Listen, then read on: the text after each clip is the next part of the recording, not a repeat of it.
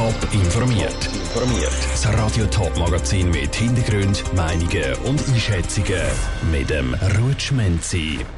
Gesundheitspolitiker äußern sich zum Entscheid vom Bund über das digitale Impfzertifikat und die Agglomeration Frauenfeld will sich unter anderem mehr auf das Zusammenleben vom Mensch und der Natur konzentrieren. Das sind zwei von den Themen im Top informiert. Es soll einheitlich, fälschungssicher und international anerkannt sein. Die Schweizer Corona-Impfzertifikat. Wochenlang ist spekuliert worden, wer am Schluss der Auftrag für die Umsetzung überkommt. Heute hat das Bundesamt für Gesundheit BAG bekannt gegeben, dass das Impfzertifikat intern realisiert wird. Das Bundesamt für Informatik und Telekommunikation soll dafür zuständig sein. Wie die interne Vergabe der Politik ankommt, im Beitrag von der Lucia Niefeler. Die Würfel sind gefallen. Das Corona-Impfzertifikat wird vom Bund selber erstellt. Für Barbara Gysi, Nationalrätin von der St. Galler SP, ist die interne Vergabe kein Problem. Das Bundesamt für Informatik und Telekommunikation hat sich genauso wie alle anderen müssen bewerben.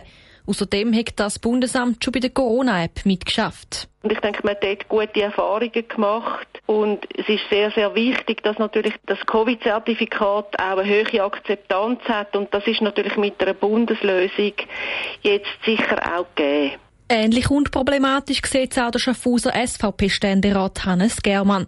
Das Bundesamt für Informatik und Telekommunikation hat bis jetzt gute Arbeit gemacht. Es kann Fehler geben bei privaten wie auch bei staatlichen Anbietern. Ich gehe davon aus, dass BAG das sehr wohl geprüft hat und Alternativen gegenübergestellt hat und dann sich für ein vielversprechendste Angebot entschieden hat. Auch bei den Grünen kommt der Entscheid vom BAG gut an.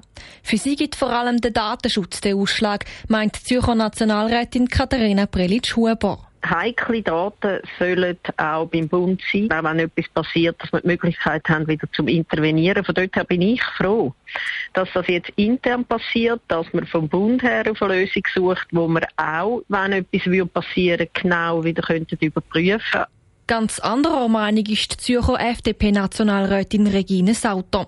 Sie hat gar kein Verständnis für den Entscheid vom BAG, das Corona-Zertifikat vom anderen Bundesamt machen zu lassen. Es gibt andere Anbieter, die das in anderen Ländern schon umsetzen, Schweizer Unternehmen, wo wir auch geschrieben haben, dass sie so Lösungen bereits haben. Und darum verstehe ich es wirklich nicht, wieso man einmal mehr meint, dass man muss selber etwas erfinden Das wird wieder lang gehen. Es geht länger, als wenn man etwas Bestehendes würde übernehmen. Man weiß nicht, wie es nachher rauskommt. Und da verstehe ich wirklich nicht.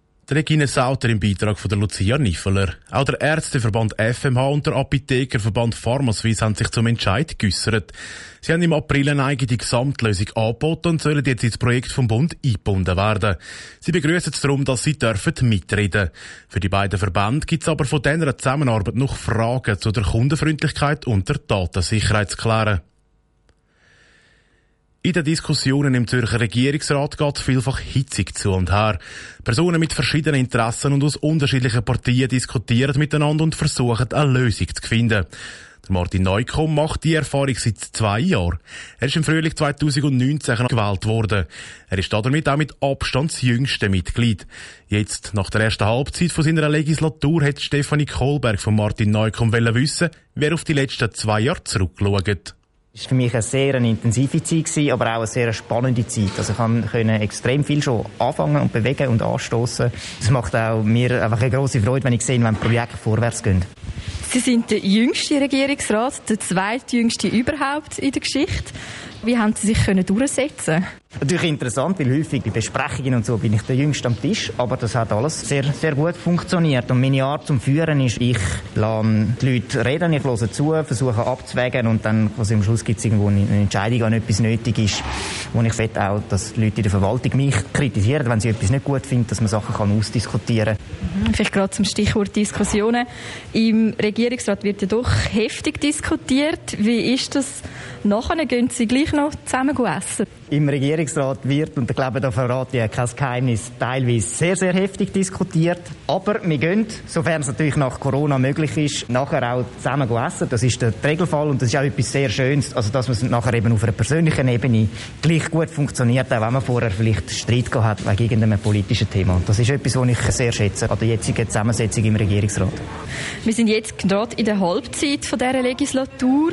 Wie schauen Sie in die nächsten zwei Jahre, so ein bisschen den Blick in die Zukunft? Habe jetzt im Bereich Klima, Biodiversität, Naturschutz sehr viel angestoßen und das geht jetzt natürlich auch darum, um die weiterzuziehen, aber es gibt auch noch gewisse neue Themen, vor allem Solarenergie und hoffe, dass wir da auch so ein die grüne Energie, die es aktuell so ein bisschen auch gibt in der Politik, dass wir die ein bisschen mitnehmen können. Gerade vielleicht auch zu der grünen Energie jetzt mit Corona. Sie sind zuständig für das Baudepartement. Hat die Corona-Krise da ein bisschen Einfluss gehabt, vielleicht ein bisschen Umdenken können geben? Ja, ich glaube, es hat schon ein bisschen einen Einfluss gehabt. Ich glaube, das hat jetzt gezeigt, aha, es gibt reale Krisen, die uns betreffen.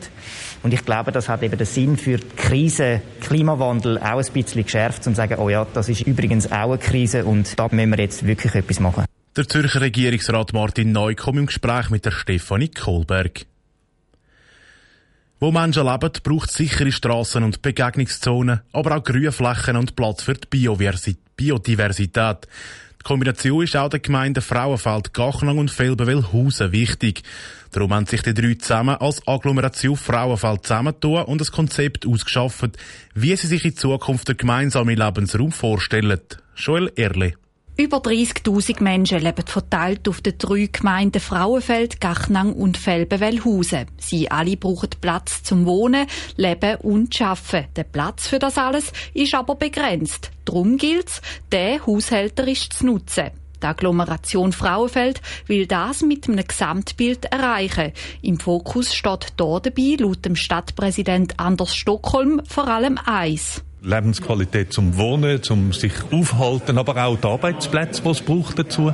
Und es geht um die Natur, die Grün- und Freiräume, ums Wasser, wo muss erlebbar sein, wo muss ja eingebunden sein, in dem Sinn, dass es auch Raum hat, damit sich auch die Natur und Tiere wohlfühlen in der Agglomeration Frauenfeld. Um das Ziel zu erreichen, will die Agglomeration Frauenfeld in den nächsten 20 Jahren verschiedenste Massnahmen treffen. In den drei betroffenen Gemeinden fallen die ganz unterschiedlich aus. So leitet die Gemeinde Gachnang viel Wert auf die Innenentwicklung, sagt der Gachnanger Gemeindepräsident Roger Jung. Bei der Innenentwicklung geht es darum, dass man dort eine qualitätsvolle Innenentwicklung machen können dass wir Schattenspender haben, dass es nicht zu heiß wird im Sommer, dass der Aufenthaltsort angenehm ist. Für die Stadt Frauenfeld sind hauptsächlich Massnahmen im Stadtzentrum vorgesehen. Der Werner Künzler, Gemeindepräsident von Felbenwellhausen, sieht Handlungspotenzial in seiner Gemeinde vor allem bei den Bachufern. Wir haben den Dorfbach, der halt ein, bisschen ein ist, der eben zum Teil stark eingedollt ist, wo es relativ schwierig wird sein, zum Aufwertungen zu machen. Aber dort wird man in Zukunft daher gehen, um eine Verbesserung herzubringen. Das Hauptaugenmerk der drei Gemeinden liegt aber auf dem Gleichen. Die Lebensqualität in und um Frauenfeld verbessern. So, dass sich die über 30.000 Menschen, aber auch die Flora und die Fauna auch in Zukunft in der Agglomeration Frauenfeld wohlfühlen. Joel Erle hat berichtet. Aber am Montag kann sich dann auch die Bevölkerung zu diesen gemeinsamen Plan von Frauenfeld, Gachnang und Felbenwilhausen äußern. Top informiert, auch als Podcast. Mehr Informationen gibt's auf toponline.ch.